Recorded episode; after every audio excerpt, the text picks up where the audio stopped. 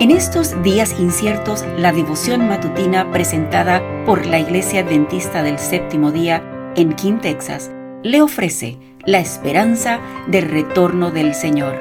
Maranata, el Señor viene. Muy buenos días hermanos, para mí es una bendición poder compartir con ustedes nuestro devocional del día de hoy, 31 de enero. El título es Exponiendo a Cristo a la vergüenza pública. Nuestro versículo se encuentra en Jeremías 8:20 y dice, Pasó el verano, se acabó la cosecha y no ha habido salvación para nosotros. Ahora les leo y dice, a los miembros de nuestras iglesias les suplico que no pasen por alto las señales de los tiempos que nos indican con toda claridad que el fin está cerca. ¿Cuántos que no se preocupan por la salvación de sus almas lanzarán pronto este amargo lamento? Pasó la ciega, se acabó el verano, pero nosotros no hemos sido salvos. Jeremías 8:20. Ojalá fuéramos conscientes de que seguimos viviendo mientras el juicio sigue su curso y nuestros casos están pendientes. Ahora es el momento de velar y orar, de dejar a un lado toda complacencia propia, el orgullo y el egoísmo. El tiempo desperdiciado debiera haberse dedicado a la reflexión y a la oración. Muchos de los que profesan guardar los mandamientos de Dios están siguiendo las inclinaciones en vez de su deber. Tal como se encuentra ahora, son indignos de la vida eterna. Son descuidados e indiferentes tenemos que decirles sus vanos pensamientos, sus palabras insensatas, sus actos egoístas, están siendo anotados en el libro del cielo.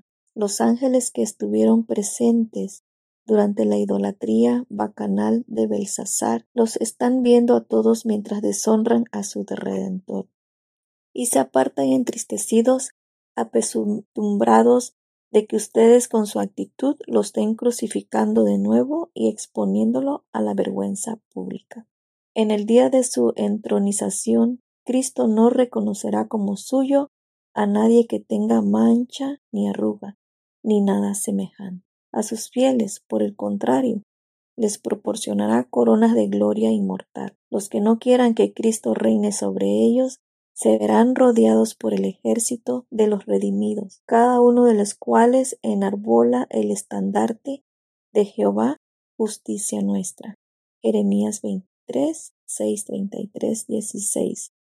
Verán esa frente ceñida una vez más por una corona de espinas, coronada ahora por una diadema de gloria. Entonces los redimidos resplandecerán con la gloria del Padre y el Hijo. Los ángeles del cielo tañendo sus arpas de oro, darán la bienvenida al rey y a los trofeos de su victoria. Estos han salido de la gran tribulación, son los que han lavado y emblanquecido sus ropas de la sangre del Cordero. Apocalipsis 7:14.